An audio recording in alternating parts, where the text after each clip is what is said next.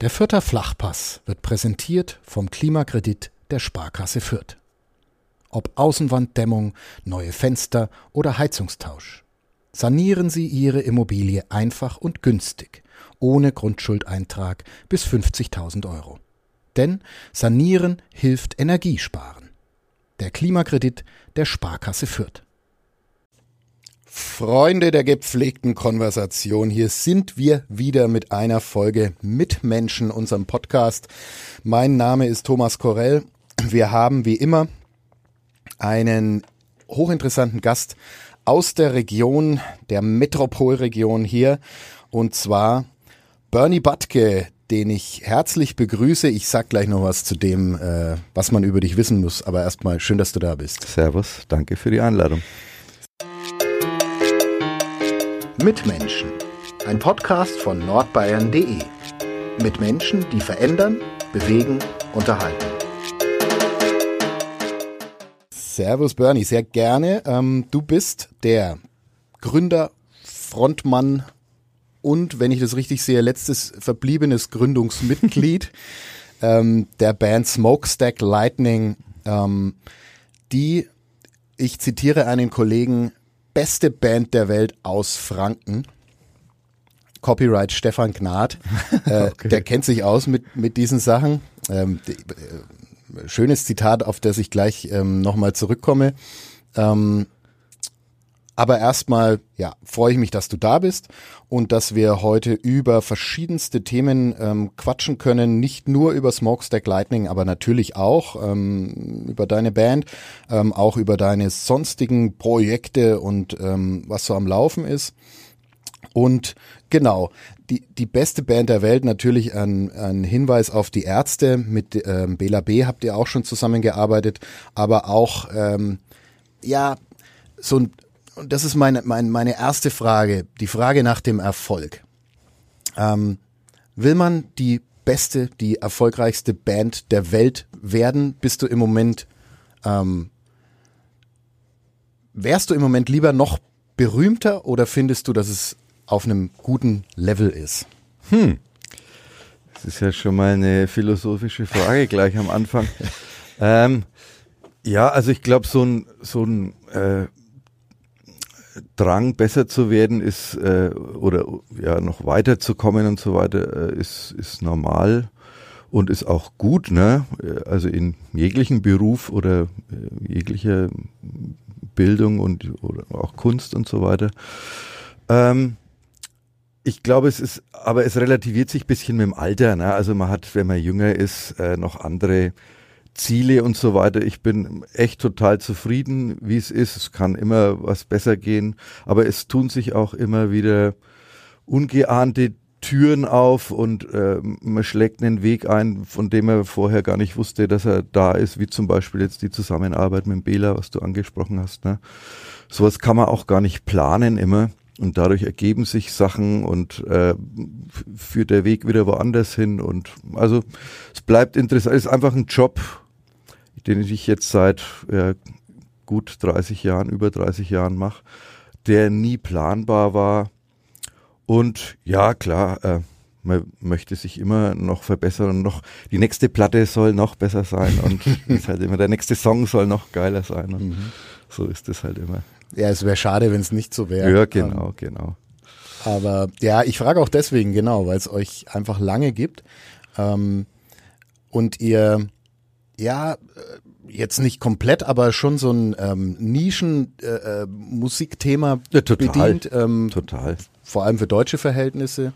Ähm, das ist ja auch eine Entscheidung, die man wahrscheinlich ähm, nicht rational trifft, sondern weil das einfach die Musik ist, die man machen will. Genau. Und damit geht wahrscheinlich, sage ich oder frage ich dich einher, dass man irgendwann merkt, der Top-Chart-Erfolg wird deswegen ausbleiben. ja. Nee, das war nie der Anspruch mit der Band. Nee, ist, wie du sagst, man hat sich da mit 15, 16 ist man da in diese Musik reingerutscht, in diese 50s, 60s Musik, in die Szene und dann sieht man die erste Band mit Kontrabass und denkt sich, oh, geil, das will ich machen. Und so entsteht es, also da denkt man natürlich überhaupt nicht drüber nach. Das ist aber auch schon ein gutes Stichwort, der Kontrabass und die, und die 60s. Ähm, für, ich stell mir jetzt mal vor, den, den jungen Bernie Butke in äh, den späten 80ern oder Mitte der 80er in Schwabach. Ähm, wie kommt man da drauf? Äh, also ich hatte, ich habe da mit 15 eben meinen viele, viele Jahre allerbesten Freund kennengelernt. Das war der Michael oder ist der Michael Kagel. Und äh, der war ja bis vor bis 2020 jetzt Schlagzeuger äh, mhm. äh, bei Smokestack auch. Und äh, wir hatten auch andere Bands noch früher. Und der war eben gerade so äh, in diese 50s Musik äh, reingerutscht und eben Frisur und Klamotten. Ich war damals noch schwarz, hatte kurz eine schwarze Wave-Phase irgendwie. Wir hatten da. Das passt eben, zu den 80ern, ja. Genau, wir hatten da einen super äh, Disse in Schwabach, wo echt auch die Leute aus Nürnberg kamen und so. Und äh, da wurden immer abends so paar Oldies gespielt, paar so Rock'n'Roll-Nummern und das war unser Einsatz auf der Tanzfläche dann. Und durch den Michel bin ich da eben äh, dazugekommen und dann haben wir erste, erste Band in der Zabolinde, mhm. Rockin' Robert und Let's Fetz damals äh, gesehen. Und dann haben wir uns äh, Instrumente besorgt von Nachbarn, von Freunden, von unseren Eltern und so weiter und haben angefangen im Keller halt Musik zu machen und so ging das los. Gleich schon mit dem Kontrabass? Ja, ja, für mich war klar, ich will, mhm. will das machen. Und der Michel hatte eben vom Nachbarn Schlagzeug am Dachboden und dann war der Bubbel, der Wolfgang Bub, der dritte war noch übrig, der musste halt dann Gitarre lernen, die arme Sau, ne? Das Schwierigste. Wie das so ist in Bands. Genau. eins fehlt. genau. Mhm. Und so ging das los. Und dann bin ich eben relativ früh, da gab es eben schon eine sehr, sehr gute und auch bekannte, damals in der Szene bekannte Rock'n'Roll-Band in Nürnberg, die Brewsters hieß die. Und deren äh, Kontrabassist war der Florian Seibert von Busu Bayou. Und der ist dann zur Marine gegangen, zwei Jahre. Und dieses Loch habe ich dann ausgefüllt, da war ich 17 und bin da, konnte noch gar nichts quasi. Ne? Bin da reingerutscht, die waren froh, dass jemand da ist, der Kontrabass spielen kann. Und dann ging das gleich von Anfang an gleich los und erstes Konzert haben wir selber veranstaltet im Com.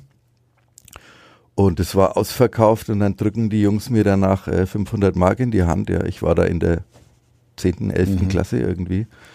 Und äh, dann wusste ich, das, das ist der richtige Ding. Job. Ja, genau. Ja, ja ähm, wo man auch in dem Alter ist, wo man denkt, um Gottes Willen, 500 Euro, ja, Ein Haufen Geld. Ja, Mark waren das noch. Äh, Mark, ja, ja, genau. klar. Ja, erstens natürlich der Applaus und die Wertschätzung und der, der Spaß und die Energie, die da drin steckt und dann auch noch äh, bezahlt, gut bezahlt.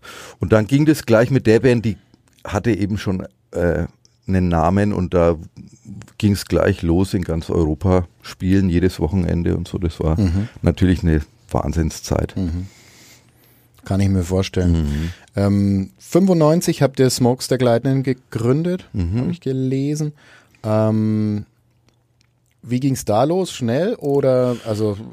Nee, nee, nee. Also das war war ein mühseliger Start. Ne? Mhm. Also ich weiß nicht, ob ich da so ins Detail gehen soll, aber wir waren eben, der Michel und ich waren eben ein bisschen äh, müde von dieser, von nur Rockabilly-Musik. Ne? Also das ist natürlich auch vom musikalischen her sehr begrenzt. Ne? Mhm. Das, das, sind meistens drei Akkorde und mhm. sehr ähnlich alles. Und das war nach äh, eben sechs, sieben, acht Jahren hat uns das bisschen gelangweilt fast. Und äh, dann haben wir eben geguckt, haben uns, wir waren oder sind beide Plattensammler auch und haben eben geguckt, was die ganzen 50s Acts, Carl Perkins und diese ganzen Leute in den äh, 60ern dann so weitergemacht haben, wie die sich weiterentwickelt haben. Und ganz viele davon sind natürlich äh, Amerika, ne, sind äh, in die Country-Musik da abgerutscht. Und dann hat uns das eben interessiert, wir haben uns damit befasst und dann gab es einen Zufall, dass wir den Frieder Gräf kennengelernt haben, Gitarristen aus Schwabach, mhm. der eben schon seit er 14 ist in, in Country Bands gespielt hat und der wahnsinnig gut äh, war und ist immer noch ein ganz äh, Ausnahmegitarrist. Und so hat sich das eben ergeben, dass der hatte schon ein Repertoire von, äh, keine Ahnung, hunderten von Songs, ne?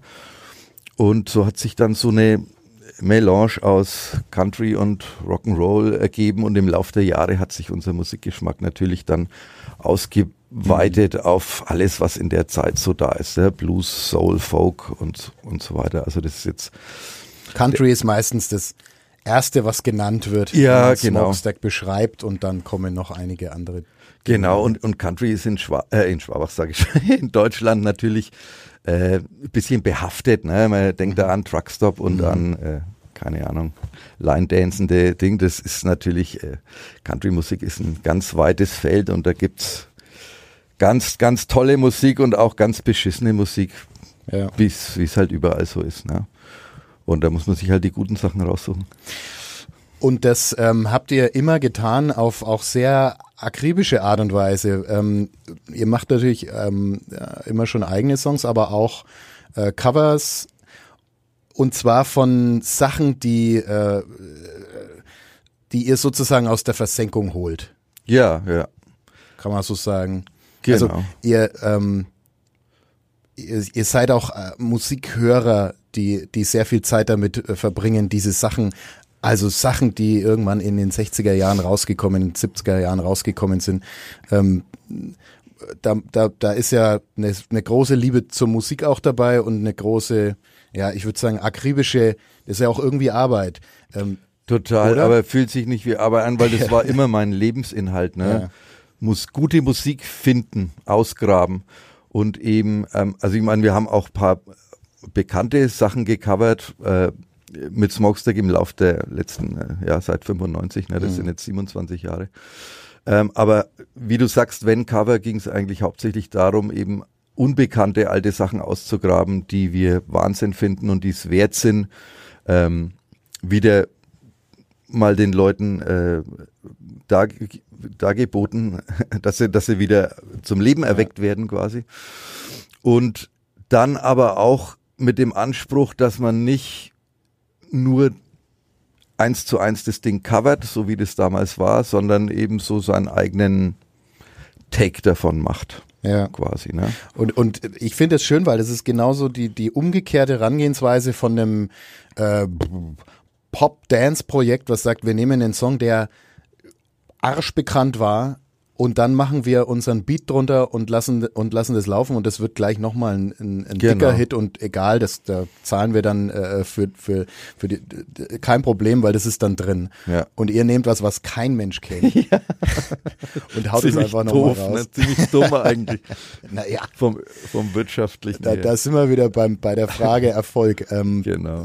Wenn, ja, ich ich glaube eine Band, die die so lange besteht, ähm, wenn, wenn man das so lange macht, äh, die, diese, diese Kategorie, ich, ich mache was für den kommerziellen Erfolg, ähm, die wird dann, wird dann irgendwie schwächer. Ja, ja. Wobei, äh, lebst du davon? Das ist ja auch so eine Frage, die man, darf man die Musikern überhaupt stellen? Ja, klar, das ist wahrscheinlich die meistgestellte Frage ja. in meinem Leben, ohne ja. Witz. Werbung. Regional, heimatverbunden und einzigartig. Das sind die Geschichten hier bei uns im Mitmenschen-Podcast und die Philosophie der Pyrasser Brauerei. So unterschiedlich die Metropolregion Nürnberg mit ihren Mitmenschen ist, so vielfältig ist auch das Pyrasser Sortiment. Ob helles Bier, Pilz, Rotbier oder Schwarzbier, Radler oder alkoholfreies. Außerdem das erfrischende Wasser aus der Pyrasser Waldquelle, verschiedene Limonaden oder Schorlen. Die Pyrasser Landbrauerei hat für jeden das richtige Getränk. Ja, ähm, ja klar lebe, lebe ich davon, aber ich lebe jetzt nicht von der Band, sondern von Musik im Allgemeinen und das beinhaltet eben ganz, ganz viel. Und äh, da hat sich eben vor, ja, ich würde sagen, knapp 20 Jahren oder so, ich kann es gar nicht genau sagen, als Busu Bayou, der Flo Seibert und der Peter Heider eben im, äh, ihr Projekt da gestartet haben, was ja sehr erfolgreich war und ist, mhm. ähm, haben, haben wir, habe ich im Studio bei denen ähm, den Peter Hoppe kennengelernt, der ähm, Ausnahmemusiker ist quasi hier in Nürnberg. Und wir haben uns gleich so gut verstanden, dass wir ähm, gemeint haben, okay, wir sind beide Musiker, lass uns irgendwas zusammen machen und haben uns halt ins Studio gehockt und haben alte Platten von mir gesampelt und er kommt eher aus der elektronischen Musik, hat viel am Rechner auch gearbeitet, ist ein Wahnsinns Klavierspieler und Keyboarder Und ich komme eben aus dieser Vintage-Retro-Schiene Mhm. und so hat sich das ganz gut ergänzt. Das war ganz interessant und so ist eben Slackwax entstanden. Und daraus wiederum, das sind dann Sachen von uns für, für Werbung mal genommen worden und dann hat sich Filmmusik ergeben und kamen weitere Aufträge und so ist da daraus ein zweites äh, Standbein geworden.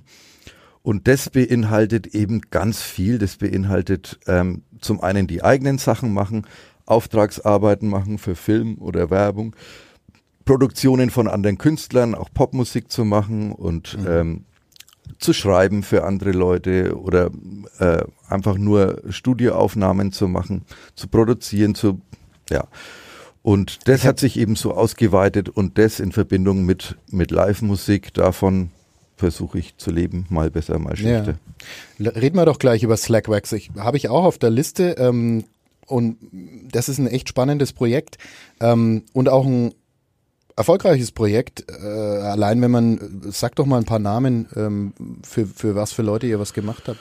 Ähm, ja, also im Laufe der Jahre mit, wir haben mit Musti zusammengearbeitet, mit den Kalkbrenners, beiden Kalkbrenner-Brüdern zum Beispiel macht der Peter aktuell äh, wieder irgendwas. Wir haben auch da mit, mit Bela gearbeitet. Ähm, ach, das äh, ganz viele Wankelmut, der, der ähm, DJ, ne, und Tiesto, auch so ein holländischer DJ, der weltweit unterwegs ist. Also die, die wollen meistens ähm, von uns Input, der cool ist quasi. Ne? Die, die machen schon ihre, ihre DJ-Sachen und ihre sehr, sehr kommerziellen Sachen und die brauchen aber da immer irgendwelche Elemente, die eben erdig sind und kredibel sind und so weiter und da schreiben die, die uns guten alten, echten Instrumente mit dem, mit dem Klang, mit der, Genau, der oder Patina von Oder auch jetzt meine Stimme zum 20. Beispiel oder so, ne? Dann Ja. äh, singen wir denen was ein, was bisschen eben, ich habe eine sehr tief, bin eigentlich kein Sänger, ne? Kein äh, Sänger im klassischen Sinn. Ich habe eine tiefe äh, Stimme und das äh, ja, finden manche eben ganz cool.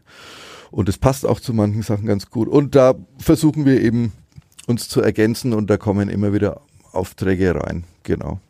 äh, Werbespots für, ich glaube, äh, Adidas, f- BMW, Mercedes, BMW, Adidas war alles schon. gesehen.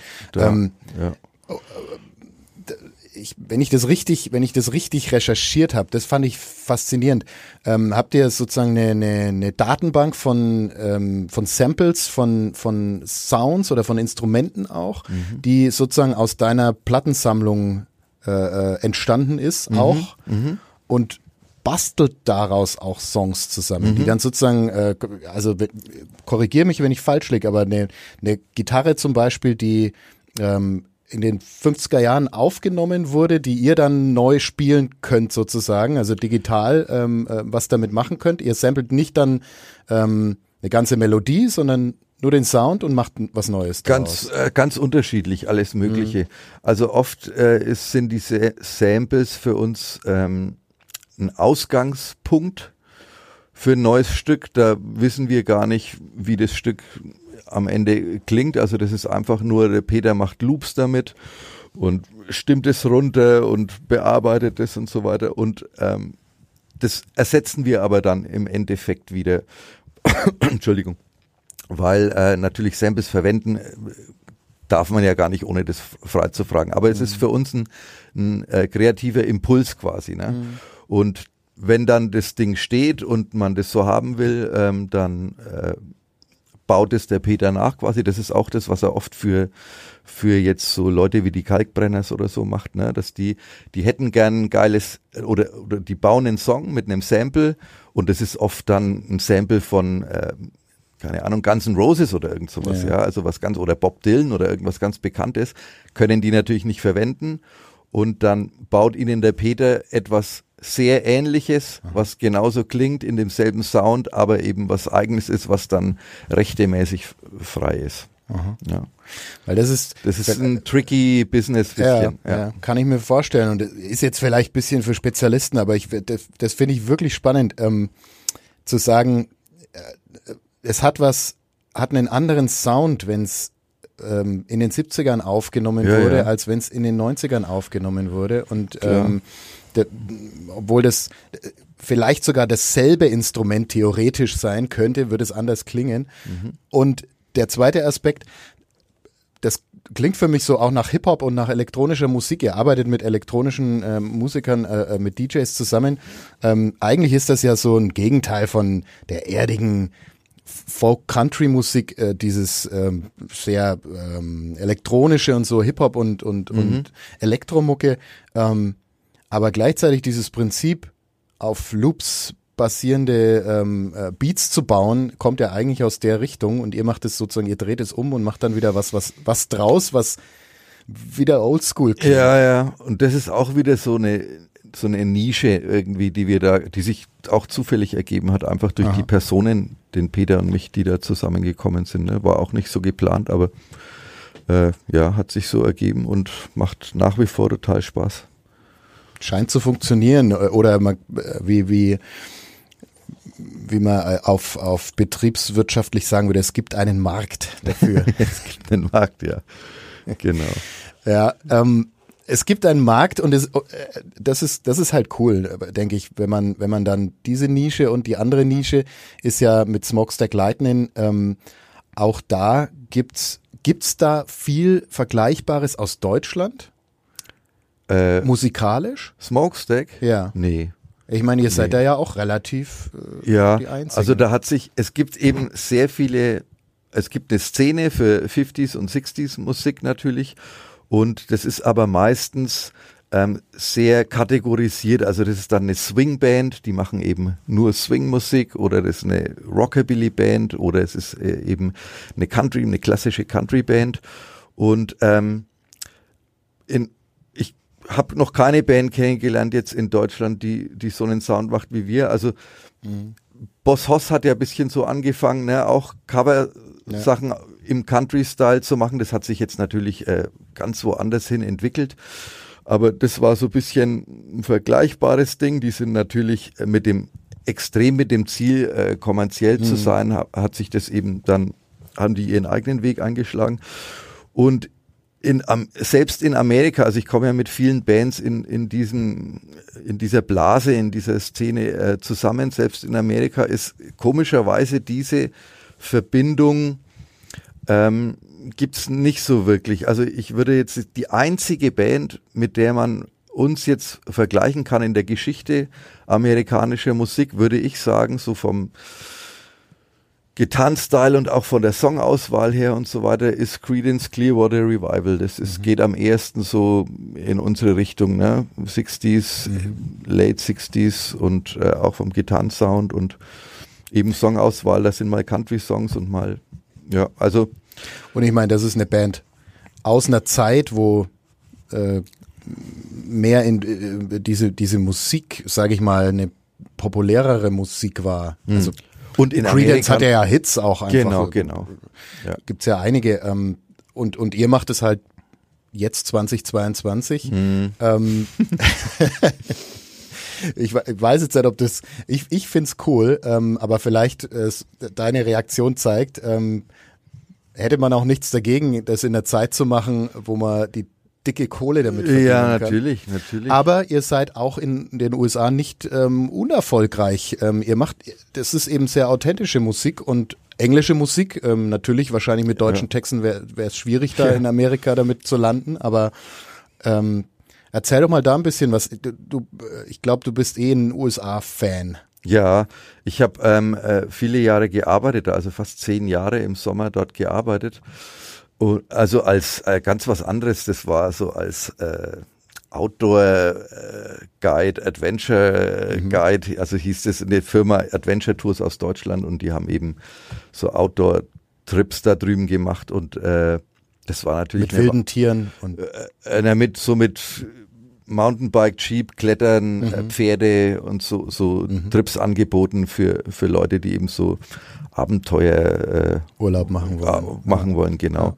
Das war eben auch äh, in Verbindung mit diesem Marlboro Abenteuer-Team, was mhm. es früher ja mal gab, falls du dich erinnerst. Ne? Alle, genau. alle an Krebs gestorben. genau. Entschuldigung. Und äh, das war natürlich toll und da habe ich eben auch so echt mit Cowboys am Lagerfeuer und so gearbeitet und äh, da hatte einer immer eine Gitarre in der Hand und das war ein total äh, ein Aufsaugen so von diesem Vibe auch in Amerika natürlich. Und schon vorher bin ich ja mit, als ich, sobald ich 21 war, haben wir jedes Jahr äh, mein Musikerkollege, der Jürgen Lommes von den Brewsters eben, die ganz frühe Rock'n'Roll-Band, die ich hatte, immer nach Amerika Plattenläden, Klamottenläden, alte Klamotten ausgraben, immer quer durch Amerika fahren. Das waren unsere Lieblingstrips natürlich. Ne? Also hat mich schon immer total gebockt, da, da zu sein. Und ähm, dann hat sich das mit der Arbeit eben auch so ergeben.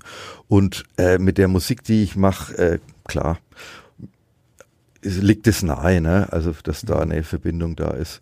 Und man hat im Laufe der Jahre natürlich viele äh, Kontakte mit Ami-Bands auch gehabt. Das waren die, die Platten, die ich halt auch gekauft habe damals und die Sachen, die ich gehört habe. Und das sind Bands, die nach halt auf Festivals in Europa auch gebucht waren. Da haben sich Freundschaften entwickelt und äh, sehr viele auch so Back Backing-Jobs quasi, wenn ein Künstler rüberkam und der kam nicht mit der ganzen Band, sondern eben nur vielleicht der Sänger oder der mhm. Gitarrist und der Sänger. Dann haben der Michel und ich oft äh, eben die Rhythmus-Section übernommen und haben dann getourt hier mit Amis.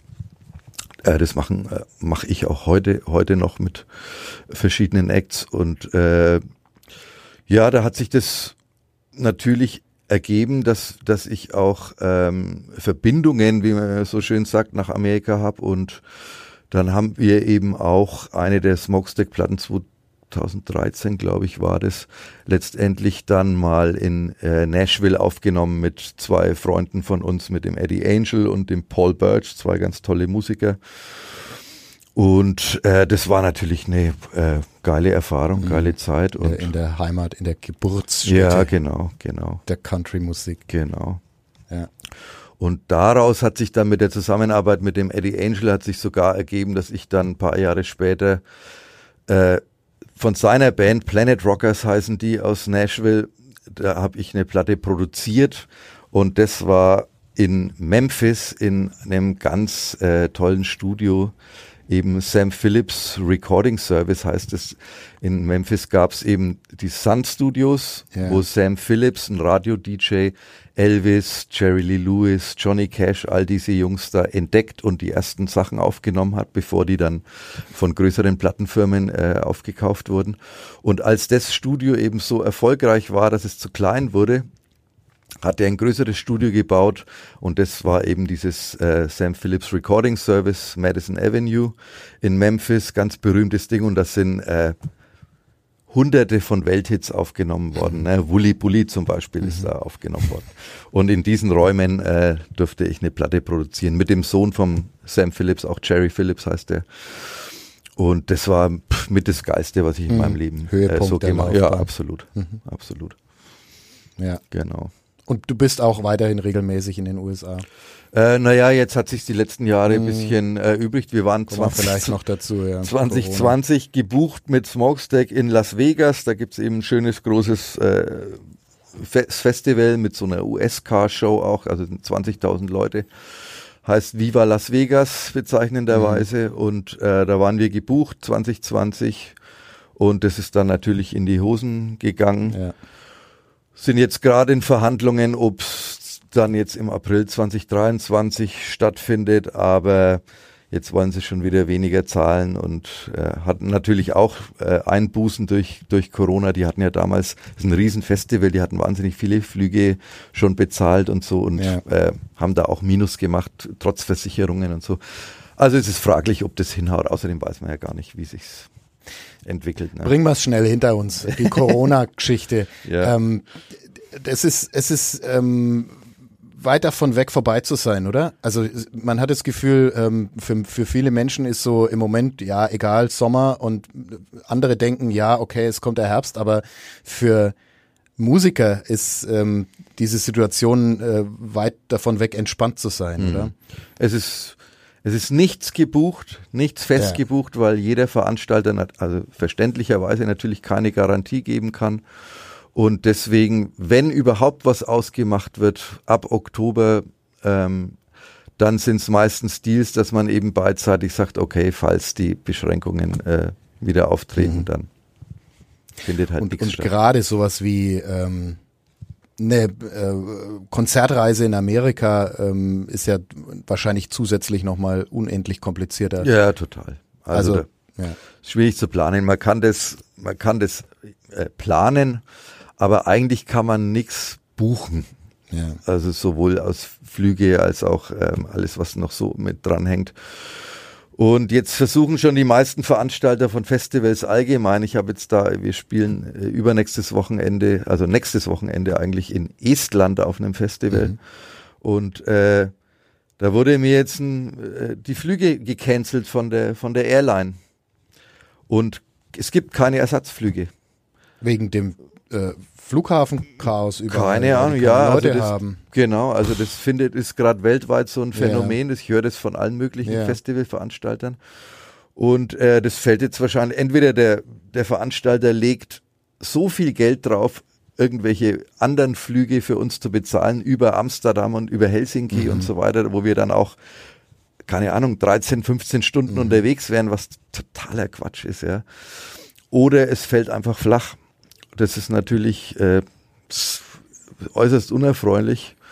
Aber so sieht's gerade aus und äh, da wird sich meiner Meinung nach nicht viel ändern. Also ja. Ja. ich bin skeptisch. Ich hoffe natürlich, dass es alles besser wird und dass auch ähm, ja von der Politik da ein bisschen vernünftiger agiert wird oder dass man zumindest aus aus Fehlern lernt und also dass man die die äh, Erfahrungen hernimmt, die man jetzt hat. Am Anfang gab es keine Erfahrungswerte. Ne? Da Ja. ist klar, da musste man Ja. äh, gewisse Sachen vielleicht machen, aber jetzt weiß man doch deutlich mehr und äh, das wäre wünschenswert, dass da ein bisschen sinnvoller agiert wird und ja. Das kann man nur noch mal wiederholen. Es ist eine Katastrophe ähm, und es haben alle ähm, Künstler, mit denen ich gesprochen habe, so ähm, genauso gesagt. Und klar, wir leben irgendwie in einer, äh, es ist eine freie Marktwirtschaft und wenn dafür, äh, wenn keine Leute mehr zu Konzerten gehen, dann ist das blöd, aber was soll man machen? Aber so einfach ist es auch nicht. Ähm, deswegen dieser Appell an die Politik, ähm, den habe ich jetzt auch schon öfters gerne weitergegeben, weil nach zwei Jahren könnte man doch schon Ausweichpläne oder äh, äh, B-Optionen oder was auch immer, ähm, Sicherheit für Veranstalter, das Thema ist, ploppt bei uns auch immer wieder auf. Ja. Ähm, wenn Veranstalter nicht wissen, ob sie eine Veranstaltung überhaupt durchführen können, wie sollen sie dann vernünftig planen? Es ist äh, ewige finanzielle Vorleistung, die dann möglicherweise komplett im, im Nichts ja, aufgeht. und viele Veranstalter und auch Gastronomen und so weiter haben ja die Welt in Bewegung gesetzt, um diese äh, wahnsinnigen Auflagen zu Ja. erfüllen. Und nach drei Wochen äh, war plötzlich wieder Ja. waren äh, ganz andere äh, Anforderungen da. Also das, das war verrückt und da haben sich äh, wirklich viele den Arsch aufgerissen und trotzdem ruiniert dabei, einfach weil sie ja. versucht haben, das äh, aufrechtzuerhalten und äh, da ist wirklich viel schief gegangen, ja. es, es, wenn man jetzt sieht bei, bei mh, einer, einer entspannteren Situation, ähm, wie jetzt äh, ohne irgendwelche Auflagen Veranstaltungen stattfinden können und man vergleicht äh, bei einer Situation, die zwar weniger entspannt war, aber wo es möglich war, unter bestimmten Bedingungen trotzdem relativ sichere Veranstaltungen durchzuführen. Ob, ob dann Leute kommen, ist wieder die andere Frage. Wenn alle Angst haben, ist natürlich Mhm. naja, das, klar. ne? Ja, aber das kann man ja den Leuten dann zumindest Ja. äh, selbst überlassen, die Ja. Entscheidung. Ja. Und es gab äh, einiges, habe ich gelesen, über Pilotprojekte oder oder oder Experimente äh, von äh, auch in, in Clubs oder sowas oder eben Konzerten. Nirgendwo, ähm, wo das mit entsprechenden Auflagen und Tests und so weiter gemacht wurde, kam dabei raus, ähm, das sind Superspreader-Events. Nee, Im Gegenteil. Also Genau. das hat meistens funktioniert oder Ja. ich weiß keinen Fall, wo es schiefgegangen wäre. Ähm, diese kontrollierten Veranstaltungen haben immer funktioniert. Die unkontrollierten Veranstaltungen, da wo, wo, wo niemand drauf geachtet hat, machen wir jetzt Tests oder irgendwas. Da ist dann danach rausgekommen, ähm, da haben sich Haufen Leute angesteckt und es war manchmal in Verbindung mit Konzert oder, oder, oder Party oder Disco oder wie auch immer. Und ich glaube, das hat dazu geführt, dass das so ein generell so einen schlechten Ruf bekommt. Also ich meine, natürlich äh, ist es auch unmöglich, ein Konzert oder fast unmöglich, ein Konzert zu machen, wo ähm, wo nicht die Leute sich in den Armen liegen und feiern und, und, und tanzen. Ähm, es ist möglich, aber es ist nicht schön. Hm. Deswegen muss man das halt unter kontrollierten. Also du merkst, ich habe mich auch mit dem Thema schon beschäftigt, auch wenn es nur indirekt ist. Ähm, wir schließen das Kapitel Corona und hoffen auf Besserung. Ähm, Gerne. und äh, kommen kurz zu den Auftritten. Das, das war jetzt das Stichwort. Ähm, Estland können wir leider in dem zu dem Zeitpunkt nicht versprechen, äh, ja. was jetzt wirklich äh, echt eine bittere Geschichte ist. Ähm, aber wahrscheinlich wären kurzfristig auch nicht allzu viele Leute nach Estland ähm, geflogen. nee, Vor allem, wenn man Flüge keinen Flug eh, bekommt. Werden eh abgesagt. Ihr tretet aber. Ich habe mir die Sachen in der Region notiert ähm, ergänz mich, wenn, wenn noch was anderes ansteht, in Lauf auf am 16. Juli und in Schwabach am Bürgerfest am 23. Juli. Genau, Lauf ist Denberger Hoftheater, ganz ja. schöner, ganz schöner Laden. Und genau, Schwabach ansonsten ist, glaube ich, in der Region gerade nichts. Man kann aber natürlich auf, sagt die Internetseite, gehen, um zu gucken, wenn man woanders äh, euch sehen will? Ja, www.smokestacklightning.de. Aber also dann mal kurz vorher googeln, wie man den Namen schreibt. Das war so eine der dümmsten, dümmsten Entscheidungen unseres Lebens, die Band so zu nennen, weil es äh, immer falsch geschrieben wird. Ähm, und so. ihr, ihr schreibt Smokestack Lightning mit N hinten ja. und so einem Apostroph. Ja. Ähm, Jetzt, ich habe ich hab, ich hab äh, nachgeguckt, ähm, also das, äh, erstmal die das ist ein Song von ähm, Howling Wolf, Richtig. ein Songtitel, aber er schreibt's mit G hinten, oder? Mhm. Smokestack Lightning. Mhm. Das heißt, ähm, dann wäre es vielleicht noch einfacher. Wie kamt ihr darauf, das G wegzulassen? Klang äh, keine, Ja, genau. Also das ist ja in der, in, wie soll ich sagen, in der Musik, auch wenn ich Texte schreibe und so weiter, oder wie das früher halt, wenn du swingen das ja. Wort swingen hast, dann spricht man das G eigentlich gar nicht, sondern macht immer ein N Apostroph. Ja. Und außerdem, um ein bisschen sich äh, abzuheben von der Schreibweise, dass vielleicht nicht immer die, die oh, wobei damals gab es ja Internet noch gar nicht, als wir das. Ja, ja das wollte ich auch gerade ja, noch sagen. Nee, da, wenn man nee. drüber nachdenkt, ich, ihr habt einfach einen coolen Namen gehabt und ähm, genau dummerweise wurde das Internet erfunden. genau. wo, wenn, man, wenn man euch finden will, wo man die Schreibweise wissen sollte, ja. es hilft ja. zumindest. Ja. ja. verstehe. Ja gut, das ist ein Dilemma, was dann. Ja, na, wir, fanden den Songtitel cool, genau. Das mhm. war, glaube ich, sogar der Michel, der das äh, aufgebracht hat und haben uns so genannt und haben dann nicht weiter drüber nachgedacht ist ja auch eine Bluesnummer und wir haben ja eigentlich schon mehr als eine Country-lastige Band angefangen, aber ist auch bezeichnend, weil es ist ja beim Country nicht geblieben, sondern hat mhm. sich ja auch in alle möglichen Richtungen entwickelt und schwarze Musik ist auf jeden Fall ganz wichtig für uns und äh, für die Musik allgemein natürlich Einflüsse, ja. die ganzen Country-Typen. Ähm, Hank Williams zum Beispiel ist äh, zwar ein Weißer, aber der hat eigentlich Blues gemacht, ne? weißen Blues. Ja. ja also, ja. So ist es. Da kommt der Name her. Ich überlege jetzt gerade, ähm, wie ich eine vernünftige Überleitung machen kann, aber das ist jetzt ein bisschen Cut. Ich habe noch ein größeres Thema auf der Liste, Aha. über das ich mit dir gern reden würde. Ähm, ja, vielleicht, wir, wir kommen von den, von den 50er Jahren wieder in die absolute Jetztzeit. Ähm, und auch äh, vielleicht noch mit Blick, äh, mit, mit kurzem Blick zurück auf, auf äh, oder was heißt zurück, mit Blick auf Corona und äh, generell die Möglichkeiten als Band Geld zu verdienen. Vor äh, 20, 25 Jahren ähm, war das noch was anderes, ähm, dass man mit CDs Geld verdienen konnte, mit CDs, CD-Verkäufen. Ähm, heutzutage verdienen Bands ihr Geld mit Auftritten. Ähm, meistens, also hauptsächlich, ähm, das ist meistens der größte Brocken, ähm, was die Situation im Moment umso schlimmer macht. Und dann gibt's da noch dieses Streaming, Musikstreaming, mhm. ähm, Spotify und Co. Ähm, das würde mich interessieren, ähm, wie du dazu stehst. Ist das cool? Macht ihr das mit? Müsst ihr das mitmachen? Mhm. Ja, es ist Fluch und Segen, ne? Das ist äh, ganz schwer zu sagen. Es mhm. ist natürlich äh, ein guter, einfacher Weg, um eine, eine Plattform zu haben, wo Leute weltweit leichten Zugang zu deiner Musik haben, also dich leicht finden können. Früher musstest du äh, irgendwelche Plattenläden rumkramen und äh, es war ja sehr fraglich, dass man jetzt auch nicht so kommerzielle Bands, dass man da überhaupt irgendwie an eine Platte rankommt, ja. Das hatte natürlich auch seinen Reiz, sage ich mhm. mal, weil das Ding natürlich zu finden. genau mehr äh, irgendwie mehr Wert hatte, das Ganze. Ähm, aber du siehst ja da, damit, dass ich also in so einer Oldschool-Band spiele und aber auch äh, jetzt mit Slackwax moderne Produktionen mache, ähm, bin ich da ja auch so ein bisschen ambivalent unterwegs. Und äh, wie ich vorhin gemeint habe, also ist Fluch und Segen. Wir nutzen das natürlich. Ich bin kein Spotify-User zu Hause oder so, das, äh, mhm. das jetzt nicht. aber wir sind ähm, natürlich mit unserer Musik vertreten auf Spotify und äh, nutzen das als Vermarktungstool. Was natürlich unschön ist, ist, dass so wenig äh, Wertschätzung in Sachen von Bezahlung eben darüber kommt. Ja. Na, das ist wirklich ein Witz, was da übrig bleibt dann. Ne?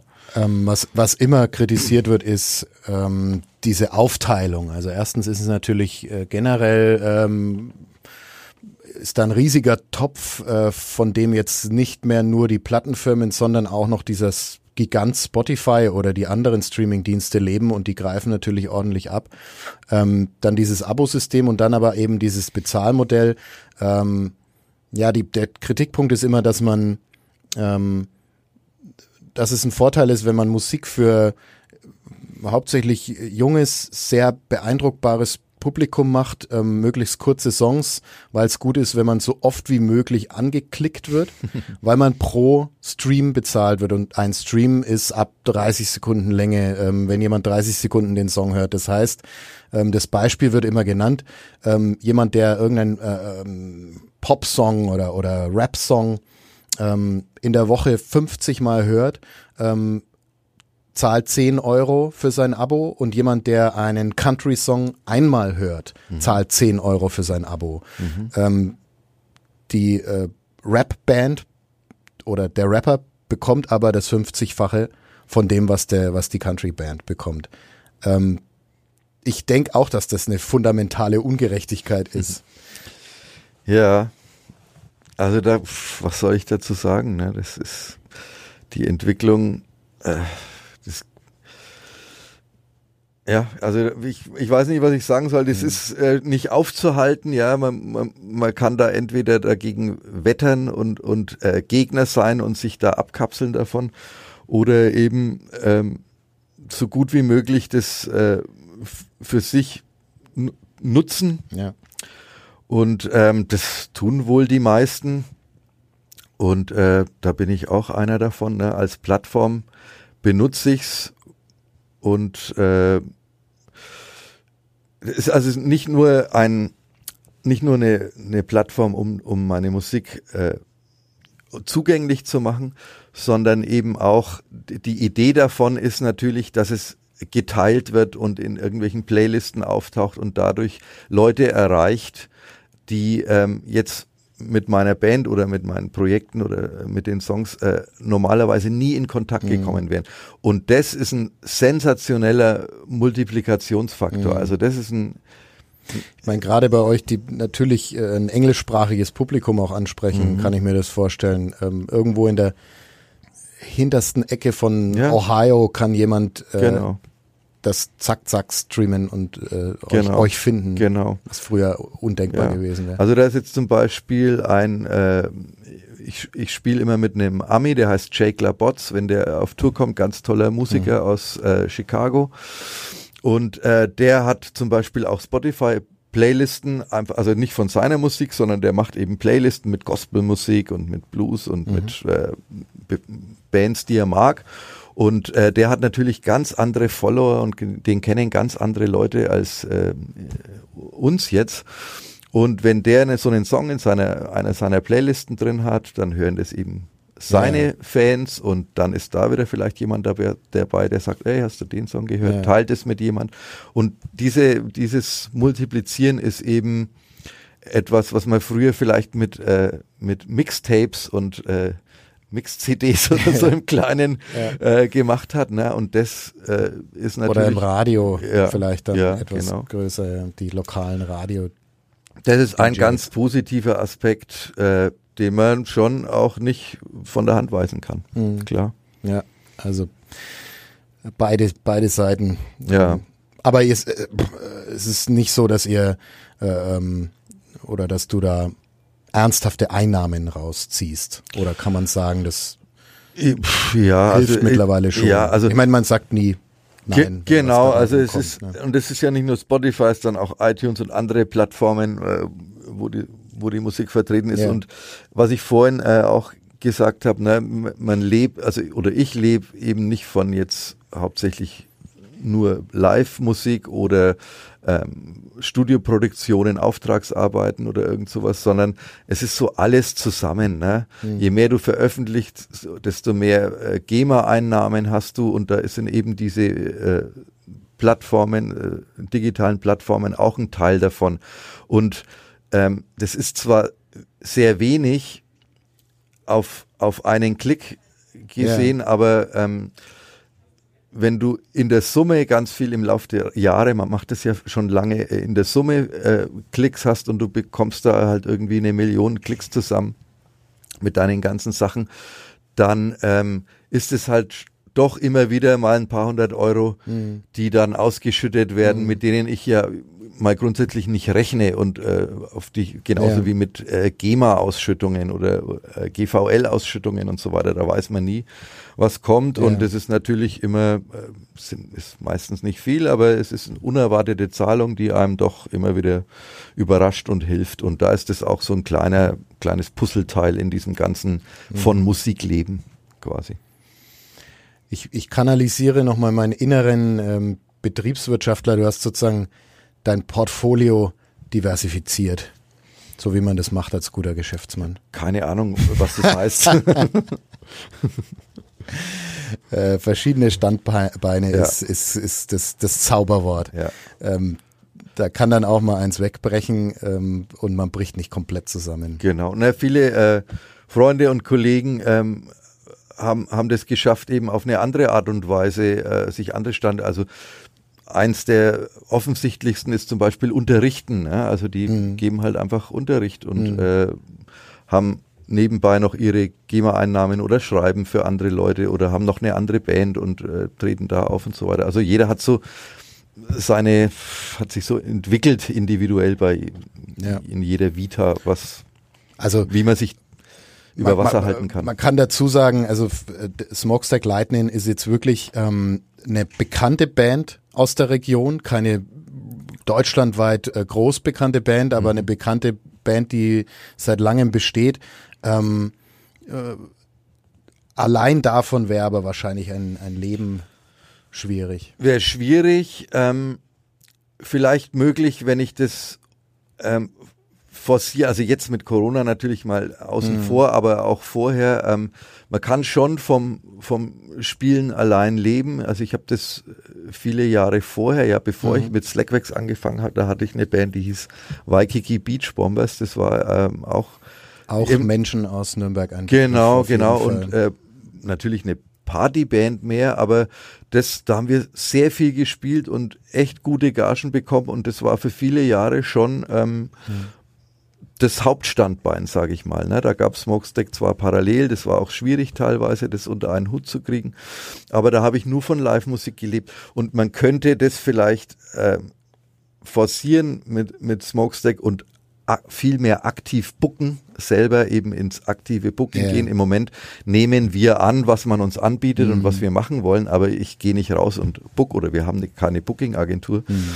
Und ähm, man könnte schon viel mehr spielen, aber dann eben auch immer zu schlechten Konditionen und dann macht's die Summe irgendwie. Dann ja. musst du halt wirklich wahnsinnig viel spielen, dass es sich rentiert und was übrig bleibt für vier Leute und Auto und Benzin und mhm. Übernachtung und was alles dazukommt. Ähm, möglich ja. Ich, es gibt auch Bands, äh, die, die das schaffen. Also ich produziere gerade eine Platte mit dem Peter von einer Rock'n'Roll Showband aus Leipzig, die mhm. Firebirds heißen die. Und die decken halt so Rock'n'Roll, Oldies und alles weitere ab. Ist jetzt keine Szeneband und das ist wirklich, die haben, gibt's jetzt 30 Jahre, das ist eine Firma mit zwölf Angestellten und Truck und PA und Lichtanlage, mhm. die es schaffen, nur von der Musik äh, zwölf Mann, also es sind dann im Prinzip äh, 17 Mann, ja, fünf in der Band und zwölf Angestellte, mhm. Ähm, da eine Firma zu fahren und zu zu ernähren. Die haben auch äh, das geschafft, in Corona ihre Angestellten durchzubezahlen, ihre Techniker und so weiter, obwohl keine Auftritte waren. Also da Respekt, ja. das gibt's schon auch, aber das ist extrem äh, harte Arbeit und die müssen sich immer was Neues einfallen lassen. Mhm. Andere Shows mit Burlesque-Tänzern und Dinnerabende und mhm. was weiß ich, was die alles machen. Ne? Also. Macht trotzdem irgendwie Hoffnung, ähm, dass, ja. dass das Abendland noch nicht untergegangen ist. Ja. Ähm, Projekte, weil wir, dann schauen wir noch kurz in die Zukunft, ähm, äh, viel über die Vergangenheit geredet haben. Ähm, du musst jetzt nicht ankündigen, dass ihr in drei Monaten ein neues Album äh, rausbringt. Du darfst aber. Mhm. Äh, Doch, was gibt's im Moment? Was habt ihr am äh, Laufen? Naja, Smokestick Album, unser letztes wirkliches Album war das Album, äh, was wir in Nashville aufgenommen haben. 2014 kam das raus. Es ist ewig her. Danach kamen nur noch EPs und Singles raus. Und äh, das ist schon ganz lang auf der Agenda natürlich. Best-of, glaube ich, zum 25. Gen ah ja, stimmt, okay. Das, wenn man, es waren keine neuen Aufnahmen, nee. aber das stimmt. Ähm, 2018 kam mhm. die, kam eine Best-of raus nach 20 Jahren Tonträgerveröffentlichung. 98 kam der erste Tonträger raus. Und ähm, ja, also neues Album ist überfällig und ist auch schon lang in der Mache und dann hat es wir hatten schon Songs parat und alles fertig und dann kam eben Corona und unser Schlagzeuger, der Michel, hat, hat dann aufgehört bei uns und dann mussten wir erst den neuen Schlagzeuger wieder mhm. finden und neu anarbeiten. Jetzt haben wir an dem neuen Material gearbeitet, haben auch Demos schon aufgenommen und äh, das soll schon jetzt irgendwann mal passieren. Also pff, kann ich jetzt noch kein, wir haben keinen Zeitdruck naja, oder klar. irgendwas, aber also ich bin schon guter Dinge, dass, guter es, Dinge, bald, dass es bald passiert, mhm. vielleicht dann Anfang nächsten Jahres rauskommt oder irgend sowas. Und ansonsten gibt's im Studio immer wieder was zu tun. Wir ähm, mit Slackwax jetzt selber machen wir ja keine Alben in dem Sinn, sondern immer einzelne Songs oder mhm. Singles und die kommen dann eben auch nur digital, werden die veröffentlicht. Da gibt's ja keine Tonträger mehr eigentlich. Und das ist auch ganz interessant, weil ich da oft eben meine Kumpels und Verbindungen aus aller Welt ähm, kontaktiere und wir zum Beispiel nur Vocal Tracks, Stimmentracks von denen nehmen. Also wir haben da zum Beispiel mit einem Franzosen Wahnsinnssänger, Don Cavalli heißt der, äh, jetzt in der Corona-Zeit eine Single rausgebracht. Und äh, mit dem Jake Labotz, den ich da begleite, mhm. diesem Blues-Sänger, da liegt was rum, was wir jetzt äh, bald machen wollen. Dann gibt's einen Engländer, Paul Ansel heißt der, mit dem ich gern was machen würde. Und das dann eben auch diese Vintage-Typen äh, quasi ähm, mit, mit dem Peter, mit Slackwax in den modern produzieren, aber doch irgendwie erdig und mhm. äh, ja, also das macht enorm Spaß und da liegt einiges rum, was wir äh, lieber heute als morgen machen würden. Und Zeit ist halt immer so der Faktor. Ne? Jeder ja. hat alles Mögliche um die Ohren. Genau. Kann ich mir vorstellen, aber es klingt gut. Es ist einiges am Laufen. Es lohnt sich, die Augen und Ohren offen zu halten.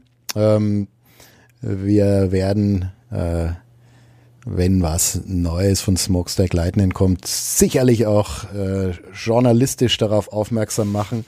ähm, fürs Erste bedanke ich mich, dass du da warst. War Danke, sehr, Thomas. es war ein super Gespräch. Ich fand es total interessant und spannend und ich hoffe, unsere Hörer auch. Ja, danke, dass du da warst. Danke für die Einladung. Ähm, ich verabschiede mich und ich verabschiede mich noch mit einer kurzen Info. Unser Mitmenschen-Podcast pausiert bis äh, Mitte, Ende September. Wir machen Sommerpause. Ähm, hilft nichts. Ähm, äh, wir würden gern weitermachen, aber es muss wieder ein bisschen ja, Speck angefressen werden mit neuen äh, Gästen und neuen Themen. Ähm, dann geht's also weiter. Ähm, da findet ihr uns wieder auf den üblichen Plattformen. Fürs Erste verabschieden sich Bernie Badke und Thomas Korell aus unserem Studio im sechsten Stock in der Marienstraße. Danke, dass ihr dabei wart. Bis zum nächsten Mal. Ciao.